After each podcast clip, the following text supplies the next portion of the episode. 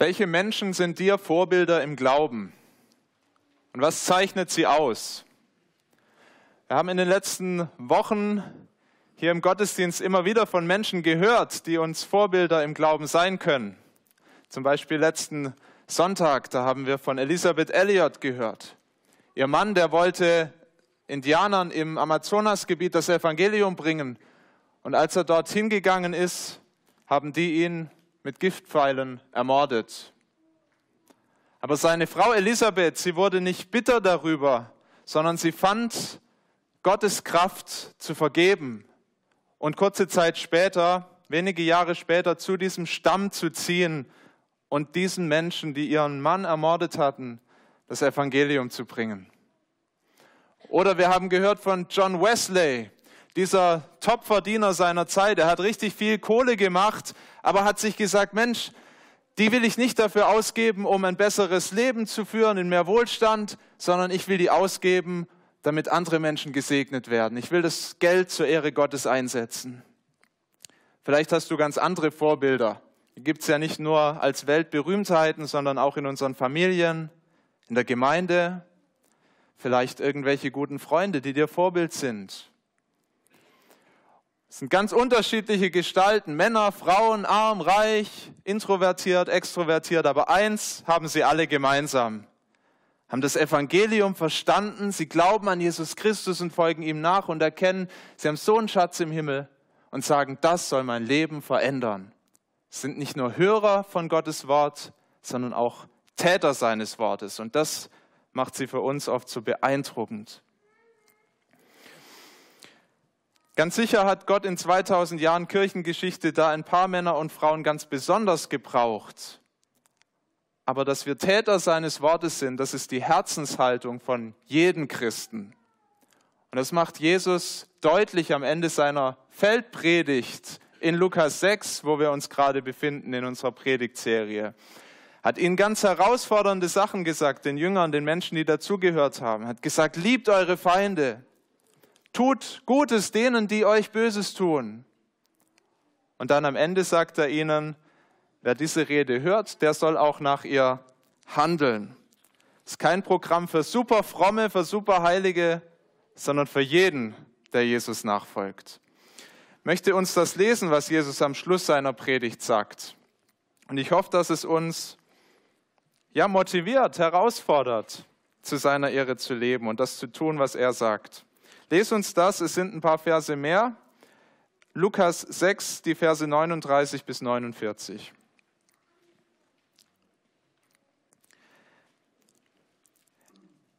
Er sagte ihnen aber auch ein Gleichnis.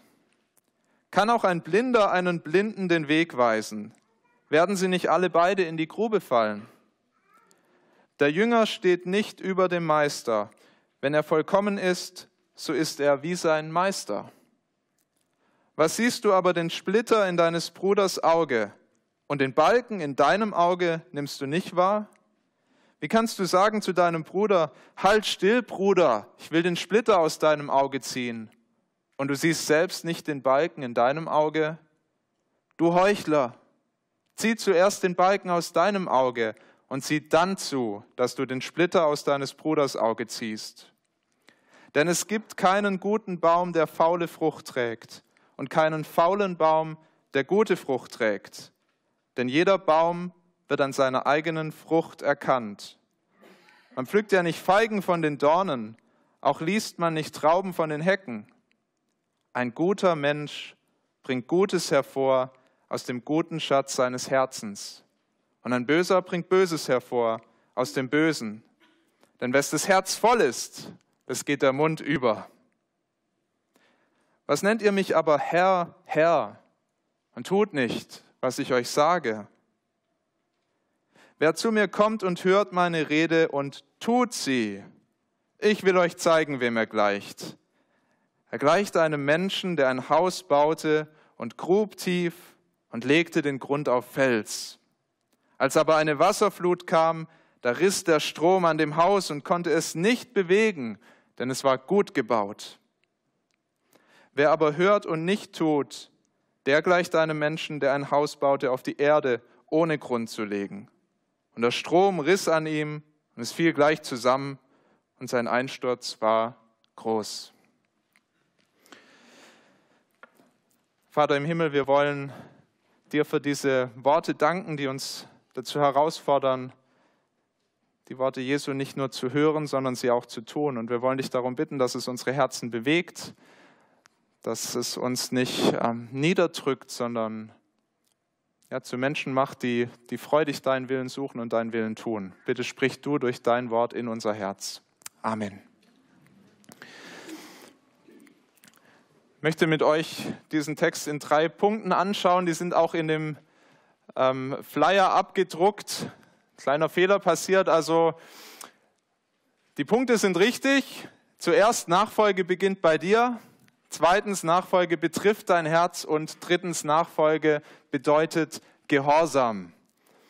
Aber dann im Anschluss schauen wir nicht auf den Psalm 1, das war nur der Lesungstext, sondern wir schauen auf diese Gleichnisse. Also Nachfolge beginnt bei dir, sind die Gleichnisse 1 bis 3. Nachfolge betrifft dein Herz. Die zweiten, äh, die, die Gleichnisse 4 und 5.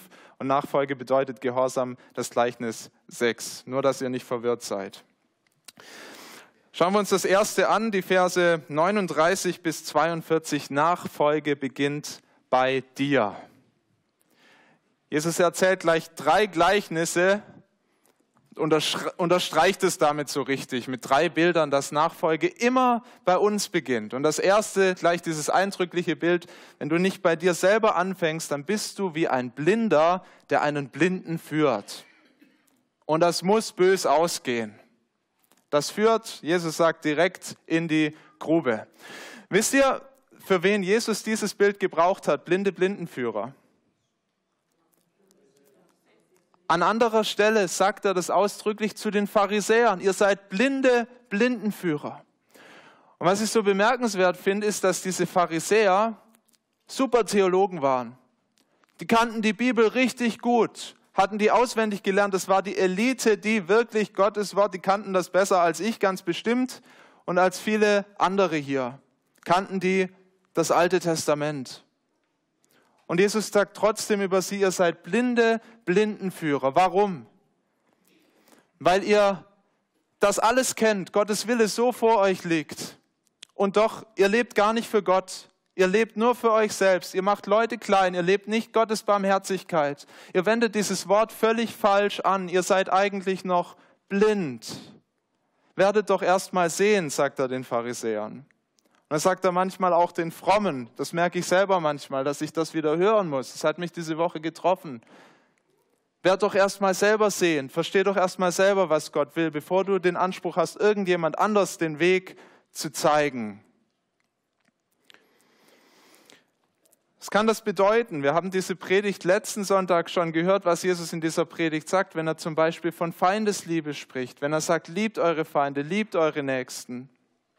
Matthias hat uns das gezeigt, wie diese Liebe Jesus selber gelebt hat, wie diese Liebe von Gott selbst kommt. Er liebt seine Feinde. Er hat mich geliebt, als ich noch sein Feind war. Sehend werde ich, wenn ich das wirklich erkenne, wenn mir das so bewusst wird, dass ich das nicht nur für mich nehme, sondern dass ich das weitergebe. Vielleicht nicht gleich, dass ich die, die Mörder meiner Frau lieb, bin dankbar, dass ich diese Situation nicht habe, wie das Elisabeth Elliot hatte. Aber doch, dass ich die Menschen, die mir böse begegnen, dass ich sie lieben kann. Dass ich ihnen Liebe begegne. Daran zeigt sich, ob ich wirklich sehend bin. Das ist ein Prozess, du wirst langsam sehend. Schaffst das nicht von einem Tag auf den anderen. Aber je mehr du das tust, desto mehr beweist du, ich habe es verstanden, ich habe Gottes Liebe, seine Gnade wirklich verstanden zeigt sich erst daran, dass du das auslebst und nicht pharisäerhaft von anderen einforderst, sondern selber lebst. Nachfolge beginnt bei dir. Es wird auch in dem zweiten Punkt deutlich. Jesus sagt, ein Jünger steht nicht über dem Meister. Wenn er vollkommen ist, so ist er wie sein Meister. Du kannst deinen Lehrer nicht überholen. Heute geht das vielleicht mit Wikipedia und sonst was, aber eigentlich dein Lehrer gibt dir weiter und du kannst nur so gut werden, wie dein Lehrer gut ist. Sind wir als Christen bei dem perfekten Lehrer in der Schule? Jesus ist unser Meister. Jesus der wirklich vollkommen ist. Das heißt aber auch, dass ich seine Worte nicht zur Seite legen kann, dass ich nicht sagen kann, also das mit der Nächstenliebe und das mit der Selbstbeherrschung, das mit der Großzügigkeit, das ist nichts für mich. Jesus sagt, das ist was für dich. Lern von mir, werde vollkommen, so wie ich. Ganz schöner Anspruch, oder? Werde vollkommen, so wie Jesus. Gott sei Dank gibt er uns dafür etwas Zeit, ein ganzes Leben. Und ich lerne nicht aus bei Jesus. Ich bin immer zuerst selber in seiner Schule. Als junger Mann, aber auch noch als alter Mann. Er hat mir immer was beizubringen. Ich kann nie auslernen bei ihm. Es ist wichtig, Nachfolge beginnt bei mir, immer. Als junger Christ und als alter gestandener Christ. fängt immer bei mir an. Und Jesus ist dieser Punkt so wichtig, dass er sogar noch einen dritten Vergleich gebraucht. Nachfolge beginnt bei dir. Er sagt, was siehst du den Splitter im Auge deines Nächsten und den Balken im Augen, in deinem eigenen Auge, den siehst du nicht? Hatte dieses Wort diese Woche so im Hinterkopf, da sehe ich eine Pressekonferenz des FC Bayern München. Manche lachen, weil sie die auch gesehen haben. Da sitzen die Clubbosse und verteidigen ihre Spieler und sagen, es ist eine Unverschämtheit, wie die Medien mit unseren Spielern umgehen, wie sie menschenverachtend über sie herziehen. Und da hatten sie einen Punkt, muss man sagen, da hatten sie einen Punkt. Aber dann kommt ein Clubboss und macht das alles kaputt, die ganze Botschaft, indem er selber über Journalisten herzieht, über Ex-Spieler des Vereins. Hat den Splitter gesehen im Auge der Medien, aber den Balken in seinem eigenen Auge nicht. Und wir lachen ein bisschen drüber. Medien hatten da ihr gefundenes Fressen. Aber so menschlich, dass wir die Fehler der anderen sehen, dass sie uns so klar sind, aber wir merken gar nicht, wie wir selber die gleichen Wege gehen, wie wir selber noch nicht vollkommen sind, wie wir selber noch an uns zu arbeiten haben, wie Gott mit uns noch nicht fertig ist.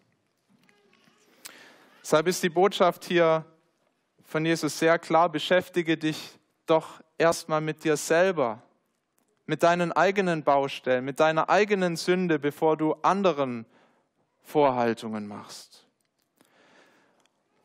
Und was er nicht sagt, ist, dass die anderen keine Fehler haben, dass die anderen keine Sünde haben. Das sagt er überhaupt nicht. Da ist ja ein Splitter.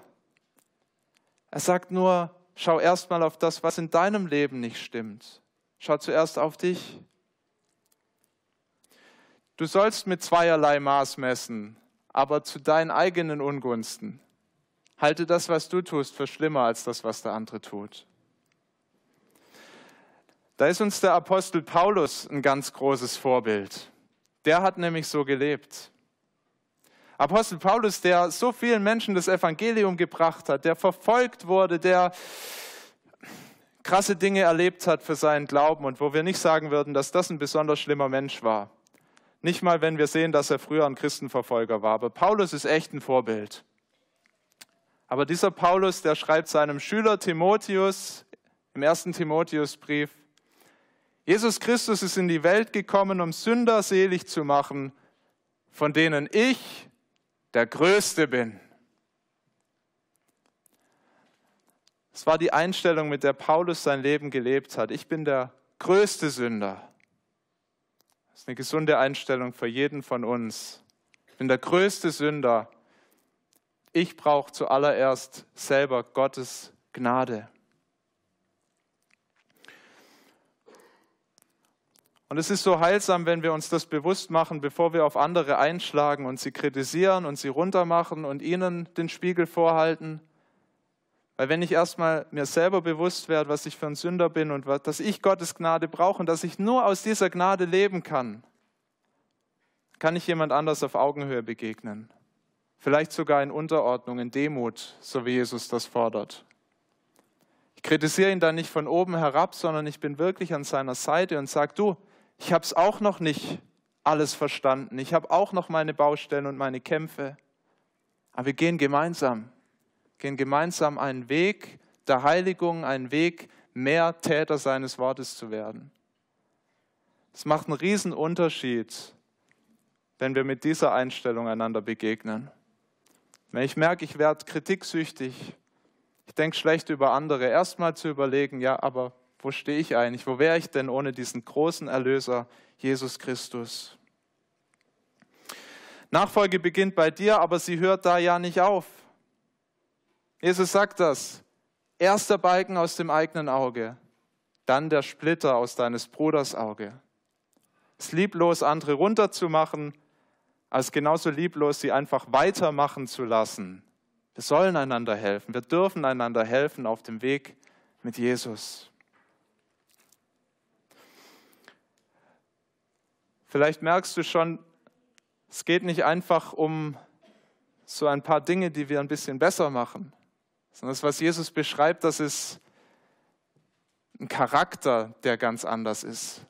Das ist eine Veränderung ganz tief in mir, in meinem Herzen. Geht nicht um ein paar To-Dos. Lieb deine Feinde, tu wohl denen, die dich hassen. Das kannst du erstmal gar nicht. Da muss was ganz tief im Herz passieren. Genau das beschreibt Jesus in den nächsten Versen.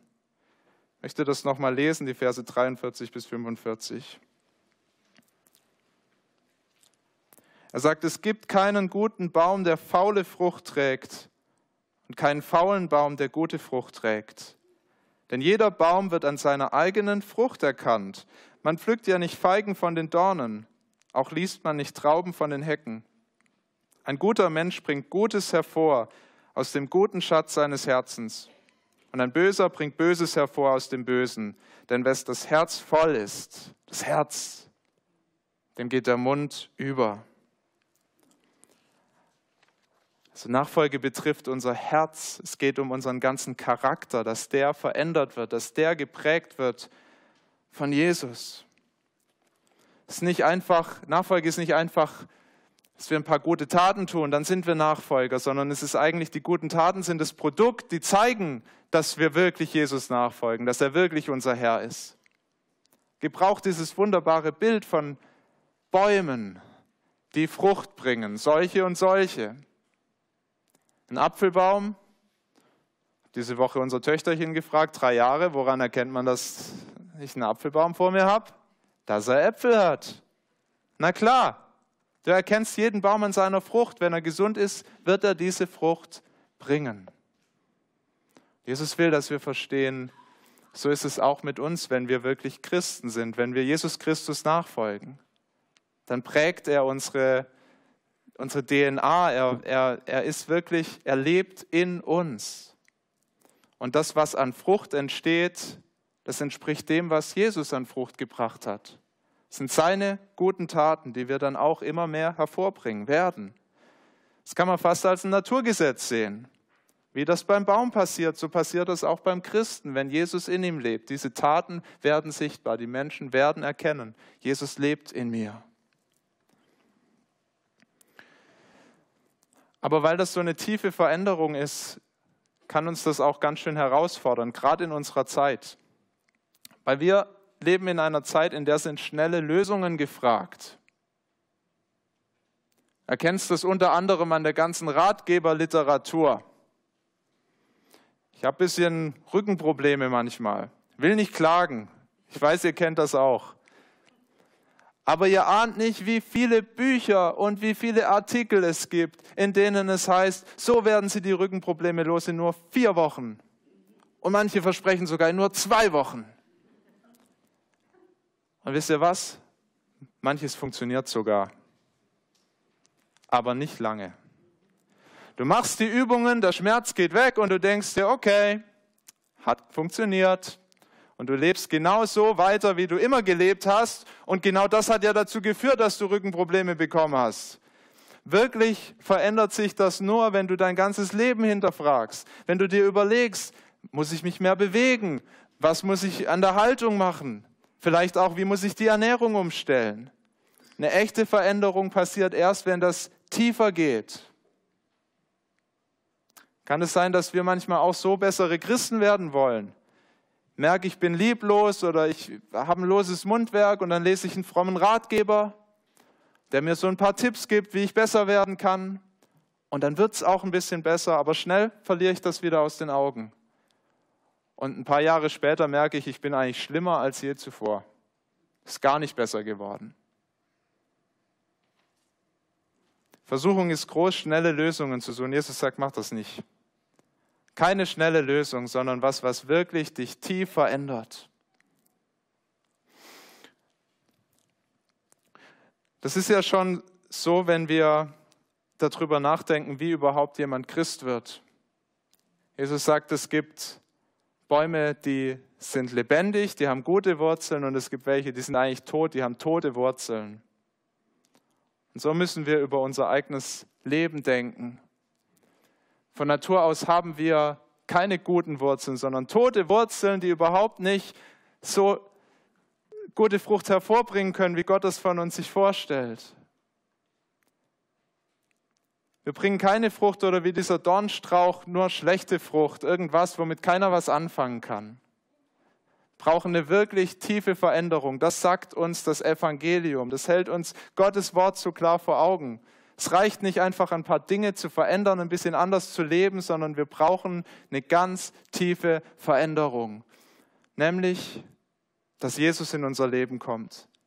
Dass Jesus diese toten Wurzeln rausreißt und wie hat er das gemacht? Indem er das perfekte Leben gelebt hat und dieses Leben am Kreuz gegeben hat, damit jeder, der an Jesus glaubt, für Gott leben kann, ein neues Leben leben kann, aus dem Frucht hervorgeht. Nur so geht's.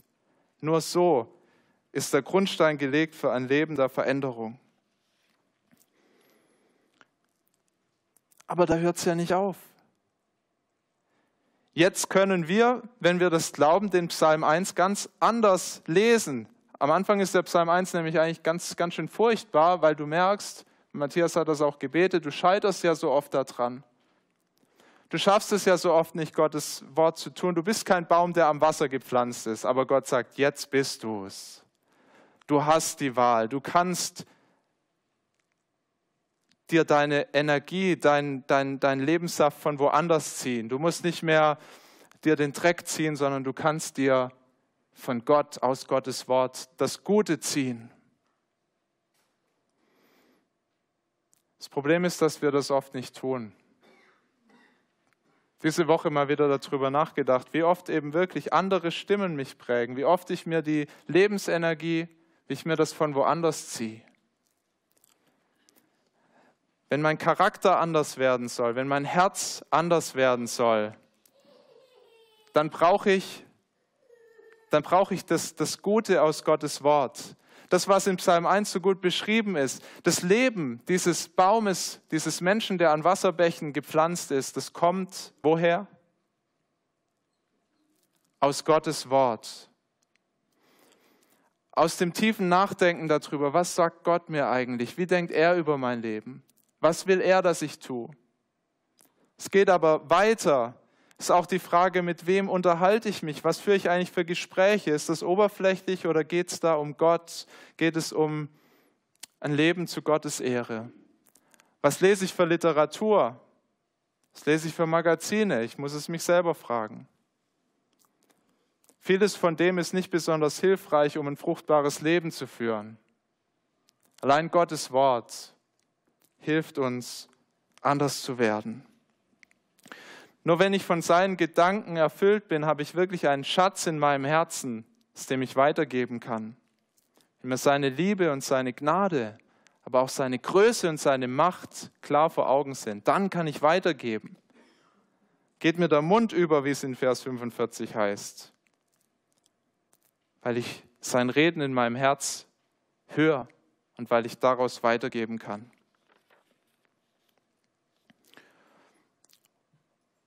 Und daraus entsteht eigentlich die wichtigste Frucht im Leben eines Christen. Wir sehen das in den letzten Versen. Die wichtigste Frucht, die wir hervorbringen, die Gott durch uns hervorbringen will, ist Gehorsam gegenüber seinem Wort.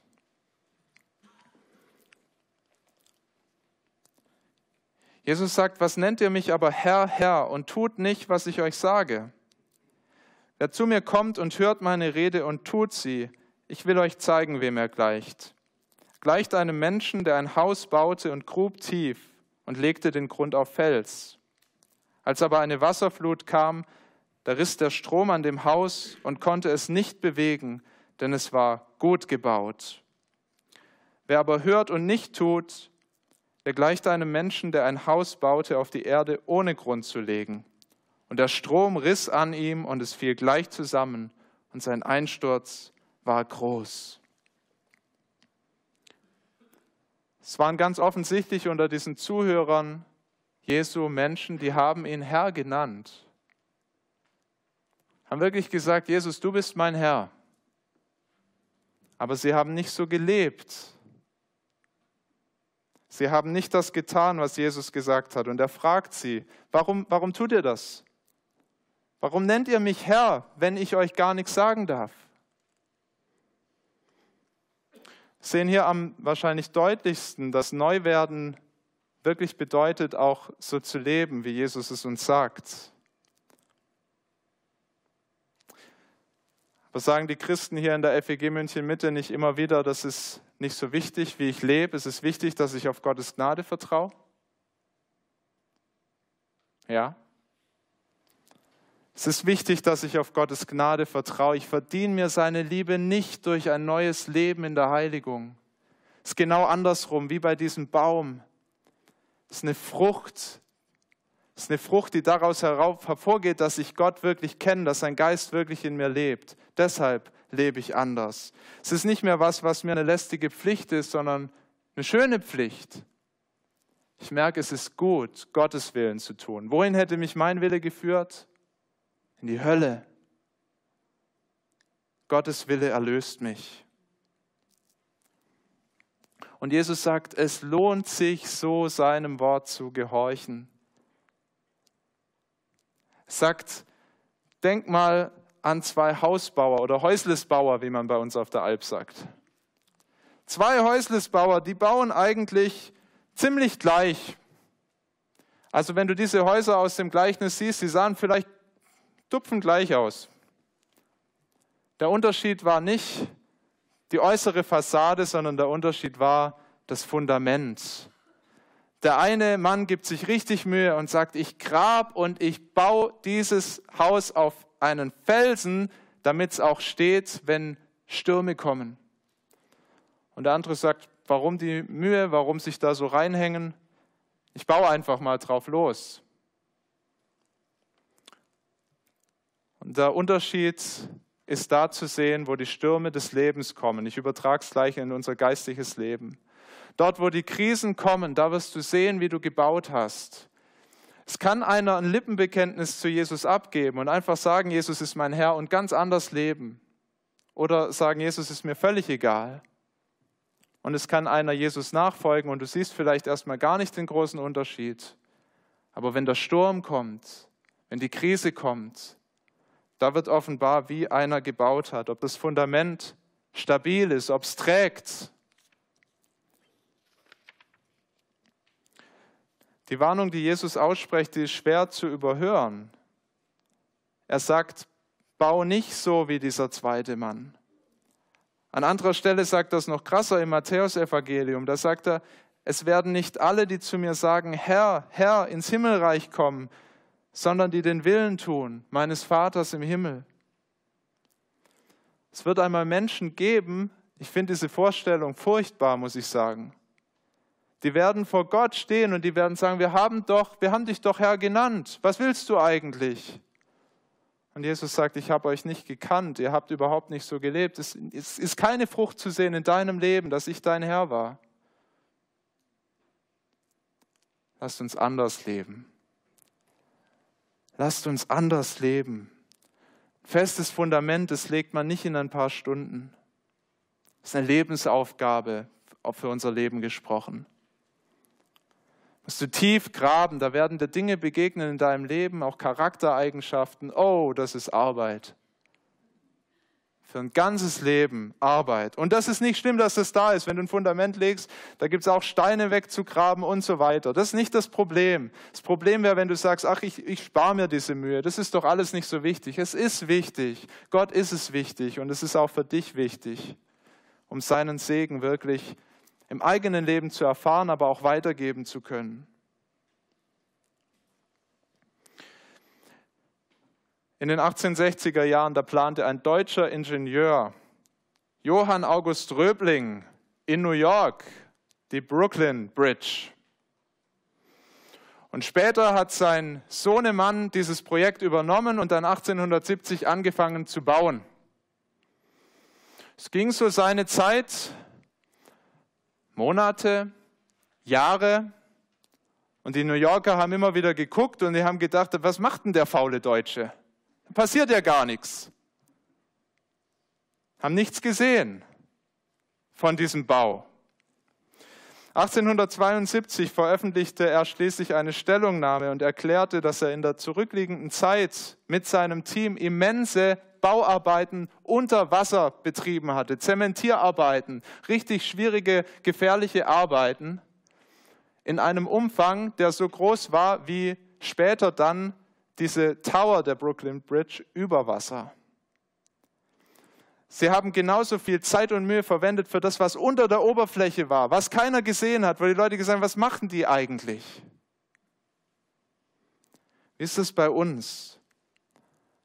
Arbeitest du an deinem Lebensfundament? Oder noch besser lässt du Gott daran arbeiten, an deinem Charakter, an deinem Herzen, dort, wo es keiner erstmal sieht? Bist du Gott auch dort treu und gehorsam, wo es keiner sieht?